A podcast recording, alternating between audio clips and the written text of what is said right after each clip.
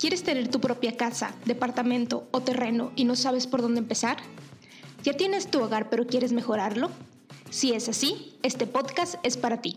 Yo soy Verónica Monsiváis y esto es Queremos Casa, el lugar donde hablaremos de todo lo relacionado con tu patrimonio. Bienvenido. Bienvenidos a un nuevo episodio del podcast Queremos Casa. En esta ocasión platiqué con Isis de Finanzas Color de Rosa. Isis en su cuenta habla mucho de temas de finanzas personales, muy enfocados a la mujer, de emprendimiento, pero en uno de los lives que hizo habló específicamente sobre el tema de la relación que tenemos con el dinero. Es decir, eh, cómo la manera en la que vemos el dinero o lo que creemos del dinero, lo que pensamos, con lo que, las ideas que crecimos, con las cosas que vivimos, cómo definen lo que hoy hacemos o no hacemos con el dinero. Entonces, esto a mí me llamó mucho la atención porque yo era de las personas que antes creía de el dinero es una moneda y compras, gastas, pagas, inviertes y ya, no hay nada más al respecto de eso. Pero ya aprendiendo un poco más del tema, me di cuenta que era el dinero también es muy parecido como el tema que tenemos con la comida, ¿no? La relación con la que tenemos con la comida, el cómo comemos en momentos de ansiedad o cómo eh, las ideas que crecimos escuchando respecto a la alimentación y a los alimentos definen hoy los hábitos alimenticios, así con el dinero. Entonces fue como toda una revelación. Entonces después de ese live le dije, Isis, por favor, ven y platica con nosotros sobre ese tema, porque definitivamente influye en el tema de comprar o no comprar una casa, el tipo de casa que compras, el, lo que te llegas a endeudar por la casa, o sea, hay un montón de cosas detrás, ¿no? Entonces, les dejo eh, la plática y les voy a dejar en los comentarios las redes de Isis para que vayan y las sigan. Y en verdad, Isis da un montón de contenido de valor. Entonces, eh, síganla para que eh, escuchen las cosas, las dudas que ella va contestando, da algunos talleres. Entonces, bueno, ya, sin más, sin decirles más, los dejo con el capítulo y les recuerdo que este mes tenemos taller, entonces váyanse a nuestro perfil de Instagram por si están interesados en el taller cómo comprar casa para todas esas personas que quieren comprar casa y no saben, están perdidos, el Infonavit, el banco, que si es malo, que si los 30 años, las tablas de amortización, todo eso. En nuestro perfil de Instagram están fechas y todo, ya se pueden inscribir. Y bueno, ahora sí, los dejo con el capítulo. Isis, bienvenida a Queremos Casa. Muchas gracias por aceptar estar aquí, por tu tiempo, por conectarte el día de hoy y querer platicar todos estos temas interesantes con nosotros. Al contrario, muchísimas gracias a ti por invitarme. Estoy muy, muy, muy honrada de poder compartir contigo y con toda la gente que te escucha.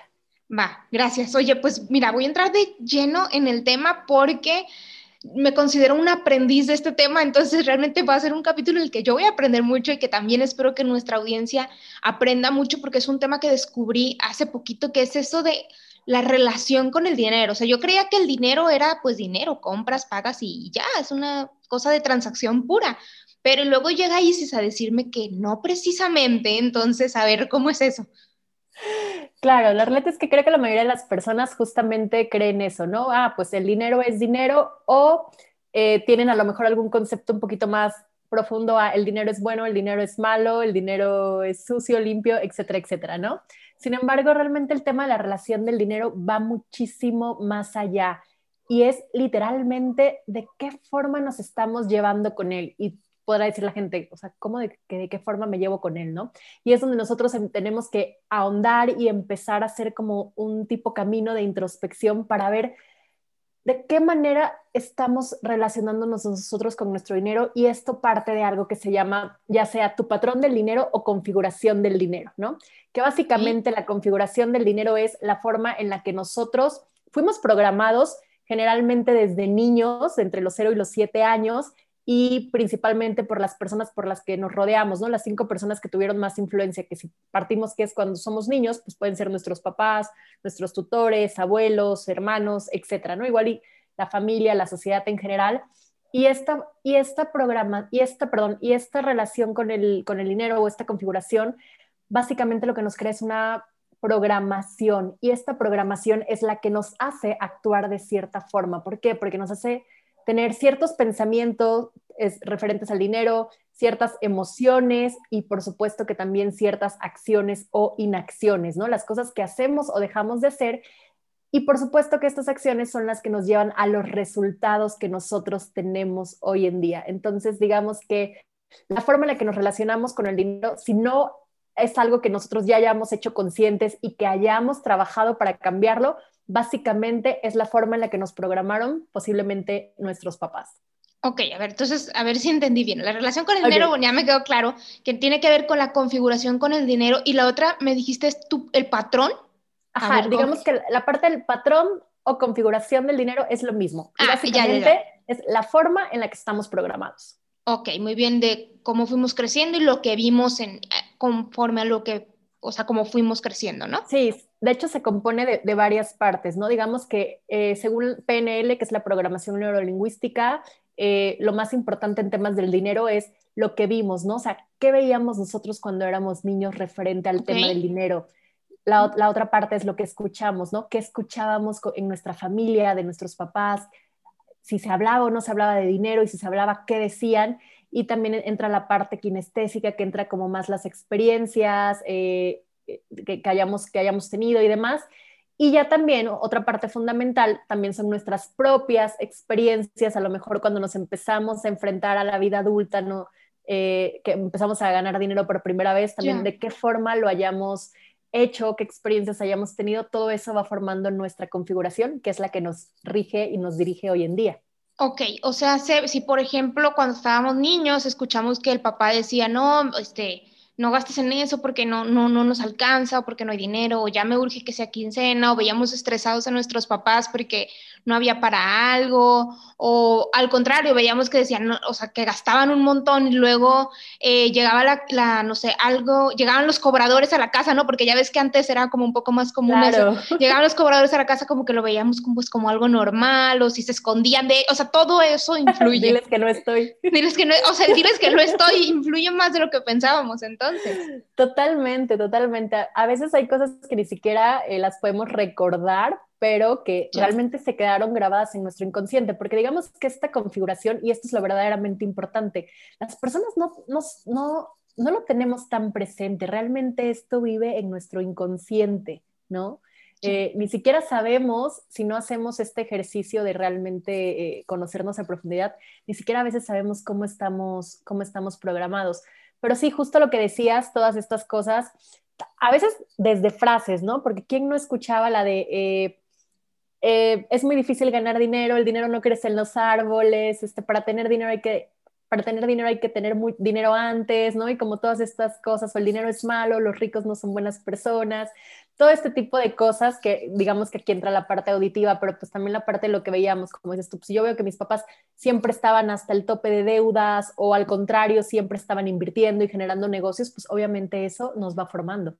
Ok, que claro que hay un tema de desigualdad muy extrema, que en eso sí, o sea, sí es un tema aparte, ¿verdad? O sea, eso, eso lo entiendo totalmente, de las condiciones en las que hayas nacido, países en los que hayas nacido, incluso estados de la República donde hay capaz, este, oportunidades diferentes de empleo y de negocios. Eso es una realidad, ¿no? Sí, digo, totalmente eso no es algo que podamos negar. Eh, México y en países como América Latina y demás tenemos ciertas desventajas los números de pobreza, la realidad es que son alarmantes y la mayoría de las personas que nacen en pobreza mueren en las mismas condiciones. Eso sí, es, totalmente una realidad.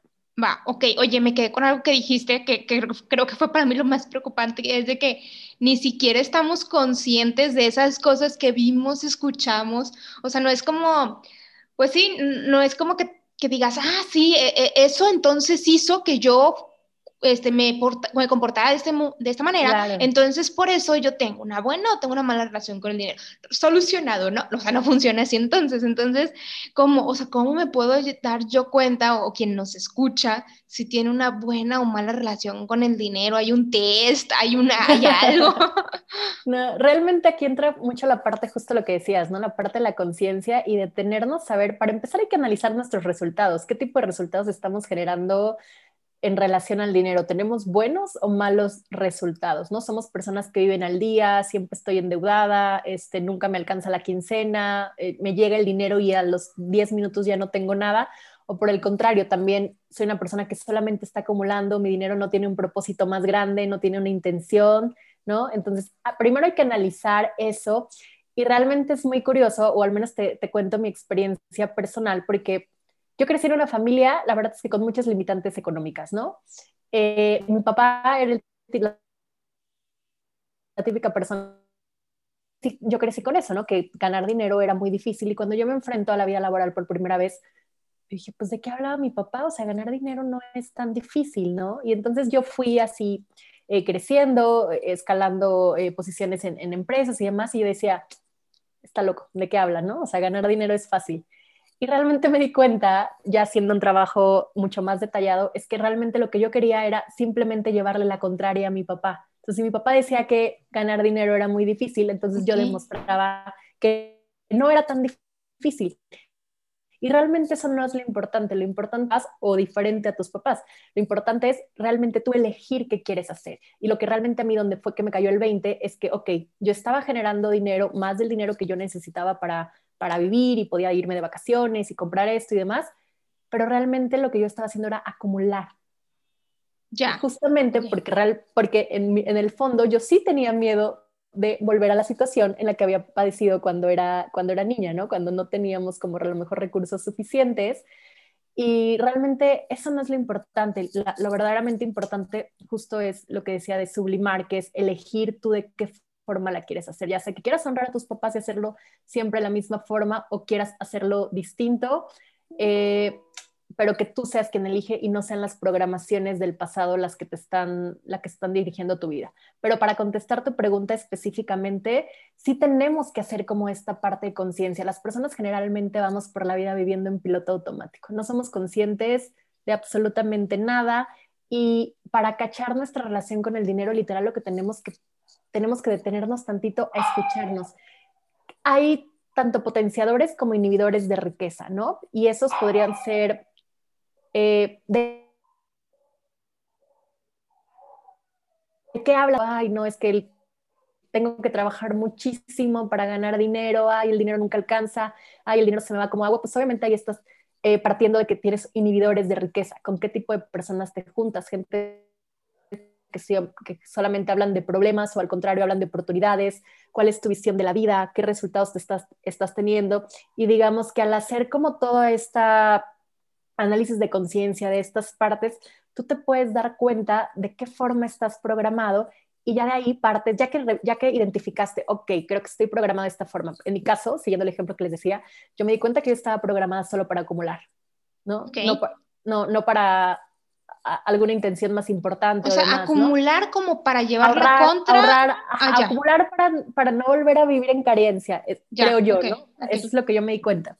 Entonces, digamos que una vez que identificaste, ya identificaste eso, entonces ahí sí podemos echarnos un clavado a, pues, de, si, si tenemos y nuestros papás viven, abuelos o demás, a ver de qué forma ellos se, o sea, para, de qué forma ellos estaban relacionando con el dinero o qué estaba sucediendo cuando nosotros éramos niños, que te decía que era más o menos de los 0 a los 7 años.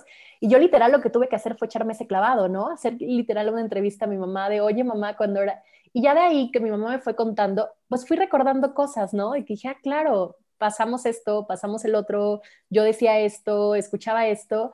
Y ya una vez que uno...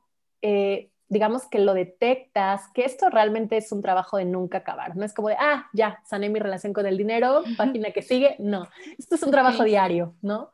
Pero al menos eres más consciente, te vas dando cuenta y justamente una vez que tú identificas, ok, esto era lo que mis papás o mis abuelos o quien sea, o mi pareja, cree respecto al dinero o a las finanzas. ¿Este pensamiento verdaderamente es mío? Generalmente la respuesta es no ¿no? Eso no es algo tuyo. Entonces, pues no te adueñes de lo que no es tuyo. Ok, eh, estoy así como, como procesando todo. Si me ven con cara de signo de interrogación, los que, los que nos están viendo, eh, seguramente están ustedes igual.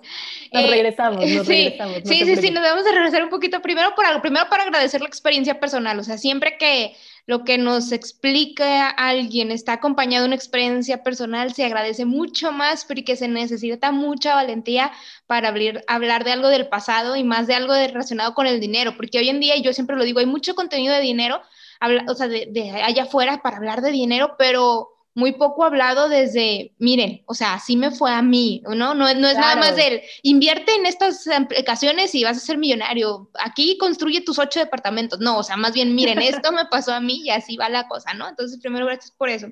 Y segundo, o sea, tú detectaste, ok, yo todo esto, o sea, fui creciendo y me iba exigiendo ganar más y todo para acumular, porque así estoy configurada. Esa es como mi configuración. ¿Qué otras configuraciones hay? O sea, hay como configuraciones como para, no sé, este, subirme la autoestima o para eh, demostrar poder, o sea, de, necesito dinero para yo sentirme, sentirme aceptada por los demás, o necesito dinero para yo sentirme poderosa. ¿Hay, hay como configuraciones así? Sí, de hecho, realmente yo, yo las dividiría en dos, en dos grandes partes, ¿no? Por un lado, quienes eh, creen que el dinero es algo malo o, que las personas ricas no son felices y entonces inconscientemente pues te vas alejando de la riqueza, porque en el fondo lo que queremos las personas es ser felices.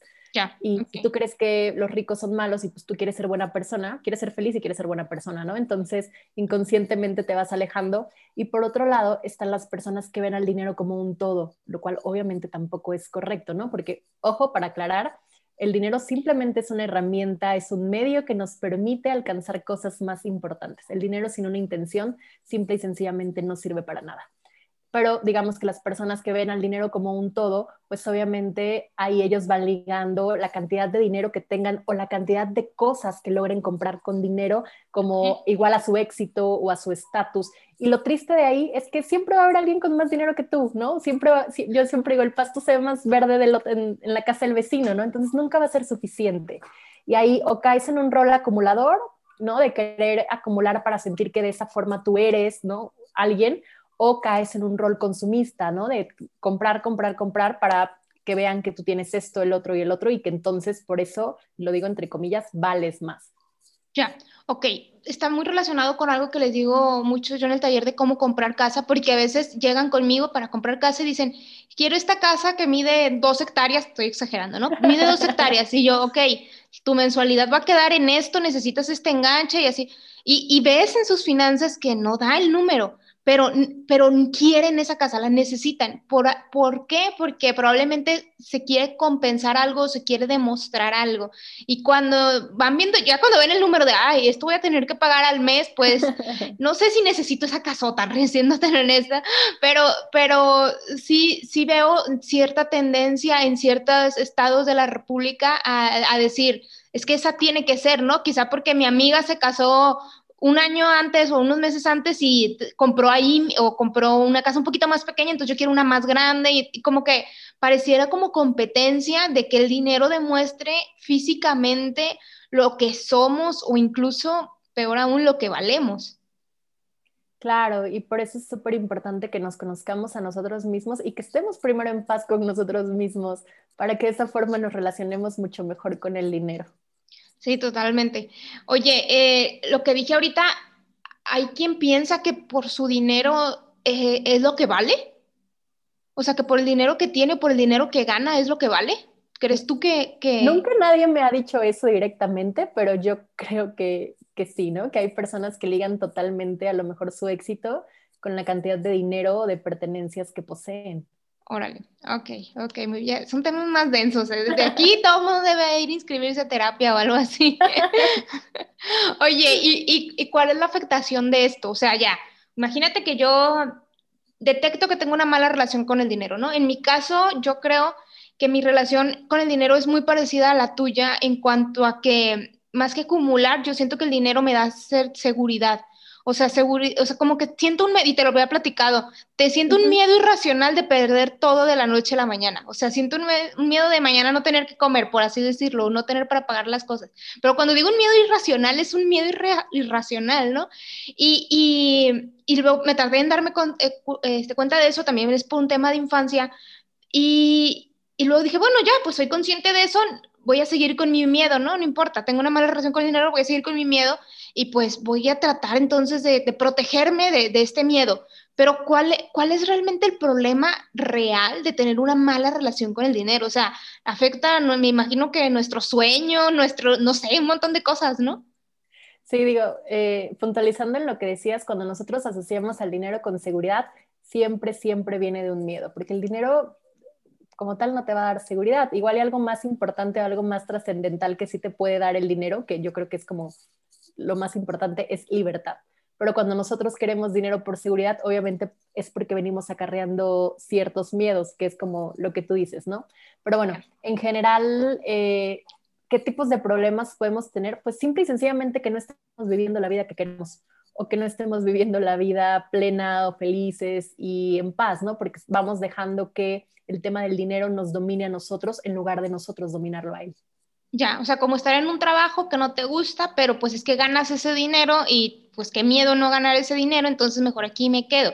Exacto. Como, algo así. Ese puede ser un ejemplo, claro, ¿no? O eh, no sé, si siempre, siempre te estás quejando, siempre te estás victimizando y demás, pues a lo mejor la cantidad de dinero que generas, hay, hay más o menos cinco niveles, ¿no? O sea, o generas eh, dinero más dinero del que necesitas, generas dinero, ajá, generas dinero como para vivir bien y, demás, generas eh, saldo, bueno, como flujo insuficiente, que luego ahí se encuentran como muchos emprendedores, y generas así poco dinero o literal, o sea, te es imposible, ¿no? Y vives como súper endeudada. Más o menos son como, son como cinco niveles en los que nos podemos, en los que nos podemos encontrar. Y sí, ¿no? Hay, hay muchísimas personas que eh, una de las cosas que más inhiben el tema de la atracción que tengas con el dinero o, de abundancia o del dinero que llegue a ti, justamente es este tema de estarnos siempre como quejando, victimizando, ¿no? Hay, hay diferentes emociones referente al dinero, algunas son de alta y baja, y baja vibración, por ejemplo, alta vibración, pues obviamente es vivir en amor, en agradecimiento, armonía, empatía, y las de baja vibración, pues es vivir en victimismo, quejándonos, en desesperanza y apuntando que siempre todo, que todo es muy complicado y que todo es muy difícil, ¿no? Entonces tenemos que cuidar mucho eh, qué emociones estamos generando, qué pensamientos estamos teniendo, porque eso también constituye mucho eh, lo que nosotros recibamos. Y no solamente en cuestión del dinero, en cuestión de cosas en general. Ya, ok, ok. Bueno, aprendiendo, sigo aprendiendo. Oye, ok, ya, ya hice a ver si estoy como, como recapitulando bien los pasos. Lo que quisiera es que alguien de aquí saliera y dijera, a ver, voy a reflexionar esto, ¿no? Me voy a ir a caminar, me voy a tomar un café y a pensar. Primero tengo que ver qué resultados tengo, ¿no? O sea, cómo estoy, estoy endeudado, no estoy endeudado, estoy este, en problemas, o qué. Primero qué resultados tengo y luego hacer un ejercicio de conciencia qué pienso yo con respecto al dinero, cómo me he sentido en ciertas situaciones, cómo me siento con el dinero que gano, cómo me siento cuando gasto, esas cosas, ¿no? Hacernos este, ese tipo de preguntas que, generen conciencia. El tercero es hablar con las, personas que más eh, estuvieron cerca de nosotros en nuestra niñez, ¿no? Ver cómo, qué pasaba con el dinero, eh, sí, cómo se expresaban, muy bien. Este es un paso muy valiente y a lo mejor hay personas que no lo hagan, o sea, porque a lo mejor ya no tienes las personas para hablar con ellas y también puedes no hacerlo. Es mucho más valiente y sanador hacerlo, pero también podrías, se podría no hacer, ¿no? Simplemente tú hacerlo presente de que, ah, ok, esto no es mío y entonces se lo dejo a quien lo haya generado, pero que ya no se quede conmigo. Sí, es un tema porque al menos en mi familia, cuando era niña, no sé cómo fue en tu familia, pero nunca se hablaba, o sea, de cuánto ingresaba o de cuánto se debía. O sea, en montos nunca fui consciente de eso, solo escuchaba o veía las situaciones en la casa y lo que faltaba, o lo que, sí, lo, cómo se expresaban entre ellos mis papás, pero nunca fue así de que mi, viera yo que mi papá y mi mamá se sentan, mira, este es el presupuesto, esto es, como ahorita hay mucho contenido de eso, de hay que hacer un presupuesto, hay que hacer, no, o sea, mi papá nunca fue así como que, mira, esta es mi quincena, este es el presupuesto, y esto hay que, mira, hija, así se maneja el dinero, o como no sé, en los libros de Padre Rico, Padre Pobre, ya ves que hay ejercicios de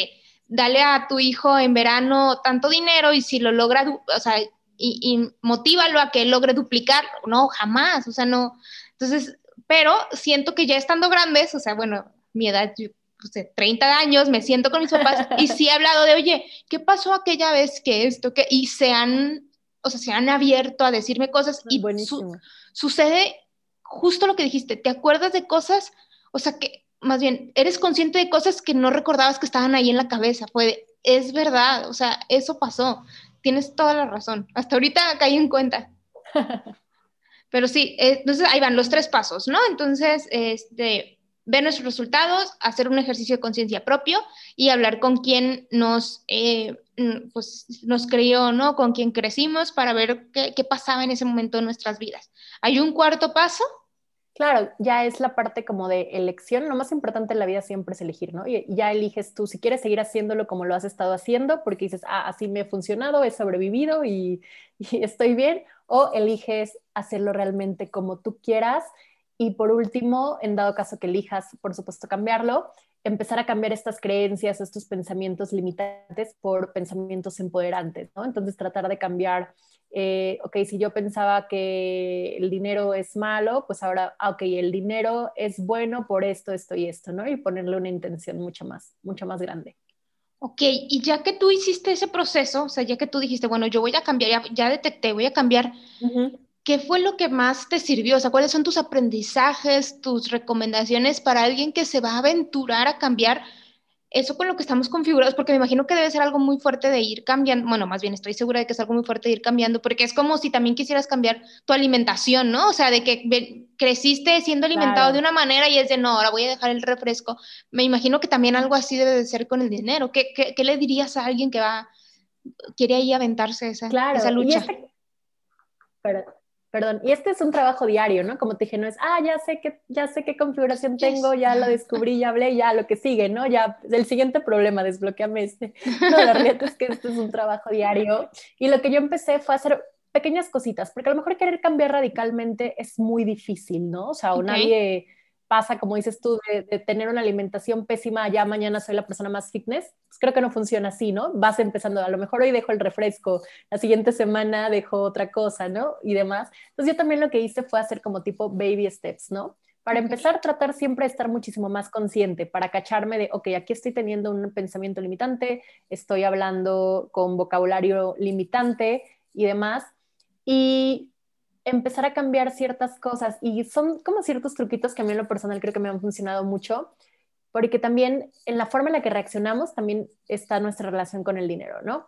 Y antes, por ejemplo, ah, me, llegaba a lo mejor mi nómina de, de, la quincena y lo primero que pensaba era de, ay, tengo que pagar la renta, tengo que pagar la luz, tengo que pagar el agua, bla, bla. Entonces ahora cambiar ese tipo de cosas como, pues ahora lo agradezco, ¿no? O sea, ah, ya me pagaron, entonces ahora gracias a que me pagaron tengo dinero suficiente para pagar esto y esto y esto, que es el espacio en el que vivo, en el que estoy, en el que trabajo y demás, ¿no?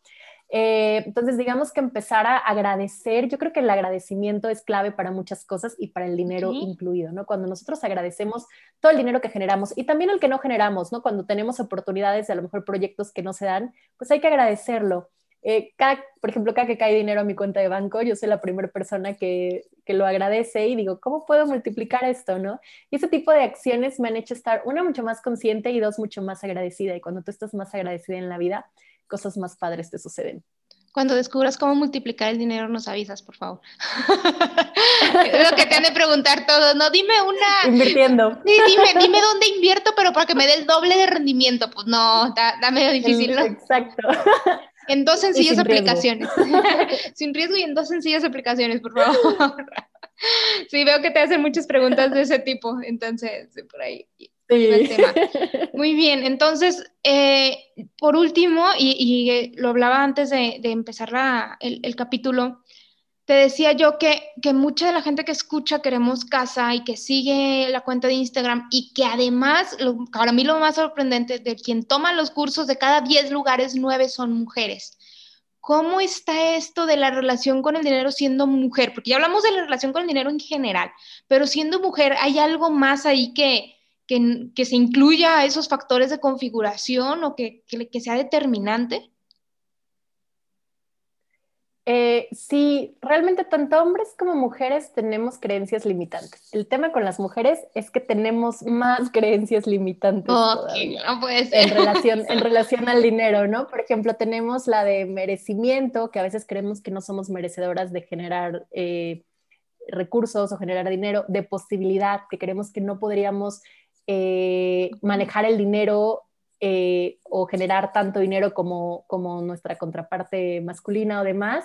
Entonces, sí, las mujeres todavía la tenemos un poquito, un poquito más difícil porque tenemos estas creencias en cuanto a que no podemos generarlo, que no podemos administrarlo tan bien y que no podemos multiplicarlo, ¿no? Como que ahí, y creo que ahí entra, entra mucho la parte que platicábamos al inicio, ¿no? De que las estadísticas pues son muy claras, ¿no? Son, hay más hombres eh, solicitando créditos, hay más hombres invirtiendo, hay más hombres este, con cuentas bancarias y demás.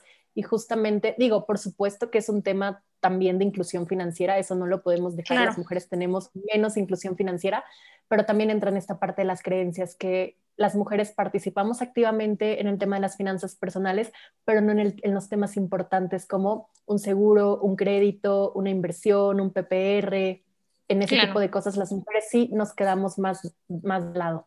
Sí, y son estadísticas oficiales, no es que Isis y yo nos pusimos a contar las mujeres, algo, no, para nada. O sea, el Infonavit acaba de publicar la estadística y son más los hombres que sacan créditos y las mujeres que sacan créditos se tardan más tiempo que los hombres en obtener una casa. Y esto se debe probablemente, o lo, como lo relaciono, es que se tardan más tiempo en juntar los puntos y más tiempo en juntar una buena subcuenta de vivienda. ¿Por qué? Porque tenemos sueldos más bajos. Entonces, obviamente esto impacta cuando eres, eh, cuando eres capaz de tener un patrimonio, ¿no?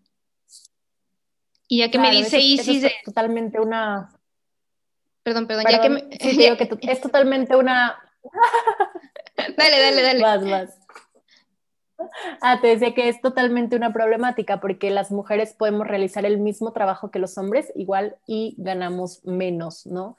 Eh, y eso es a, nivel, es a nivel mundial, también existe el techo de cristal, las mujeres ya no pasamos a ciertas posiciones más importantes y aunado a que ganamos menos, por supuesto que eso nos lleva a que tardemos más tiempo en solicitar un crédito y también entra esta parte del pensamiento que las mujeres sí pensamos muchísimo más este tipo de decisiones que son a tan largo plazo como un crédito hipotecario, ¿no? Y los hombres a veces son muchísimo más optimistas en cuanto a su futuro financiero y las mujeres a veces somos mucho más precavidas. Nos preocupamos por distintas cosas, entonces a lo mejor eso nos hace como detenernos un poquito más tiempo para saber si es o no el momento de solicitar un crédito. Ya, pero somos analíticas por naturaleza, o sea, porque yo lo veo en el taller y se, o sea, y la que se inscribe es la mujer y luego ya él jala al hombre y luego veo que es quien realmente se interesa en los números y todo, entonces digo, a ver, el hombre es quien lo tramita, pero impulsado por una mujer muy probablemente o, guiado por una mujer. Claro, puede, puede ser, puede ser. Por ahí puede ir el tema. Ok, muy bien. Oye, pues para cerrar, estas eran las principales dudas que tenía. ¿Hay algo más que tú digas, oye, esto no, no lo abordamos, esto es importante que la gente sepa en cuanto a la relación con el dinero? ¿Alguna recomendación de libros, talleres, este, contenido, todo lo que nos puedes decir de la relación con el dinero? Eh, claro, digo, la red es que es un tema súper extenso, creo que nos podríamos quedar platicando horas, porque aparte hay muchísimos casos y, esto es algo muy específico, ¿no? Pero como les, les repito, el primer paso siempre es la conciencia. Tratemos de poner más atención en de qué forma estamos viviendo nuestro día a día y esto no solo para cuestiones del dinero, sino para cuestiones en general. Eh, en cuanto a cursos, yo tengo generalmente un taller que se llama Leer a tu relación con el dinero o a veces hago programas más largos justamente como para sanar toda esta parte y también para eh, ya como administrar mejor tu dinero, porque a veces de nada sirve que tengas una relación espectacular si al final no lo sabes administrar, ¿no? Y todo el dinero que llega eh, no logras conservarlo.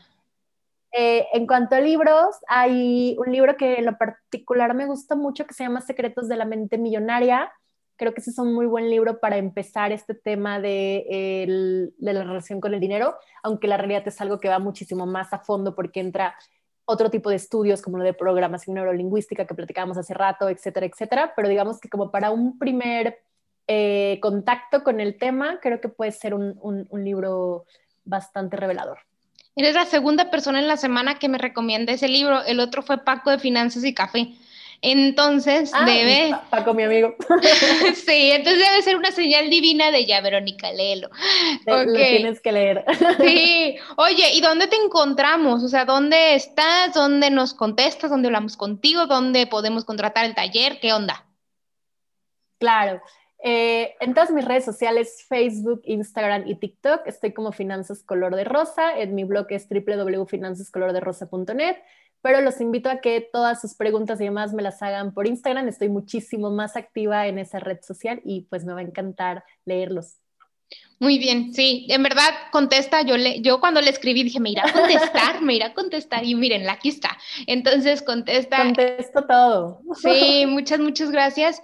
Y pues agradecerte otra vez por compartir, por hablar de este tema, del que creo que, y más bien, estoy segura que deberíamos estar hablando mucho, mucho más Muchas gracias Isis por compartirlo y espero que en verdad haya sido de mucha ayuda para quien nos está escuchando, así como fue de ayuda para mí y que seamos un poco más conscientes del por qué hacemos lo que hacemos, por qué decimos lo que decimos, por qué pensamos lo que pensamos en cuanto al dinero. Muchas, muchas gracias. Muchísimas gracias. Bye. Nos vemos la próxima semana. Bye.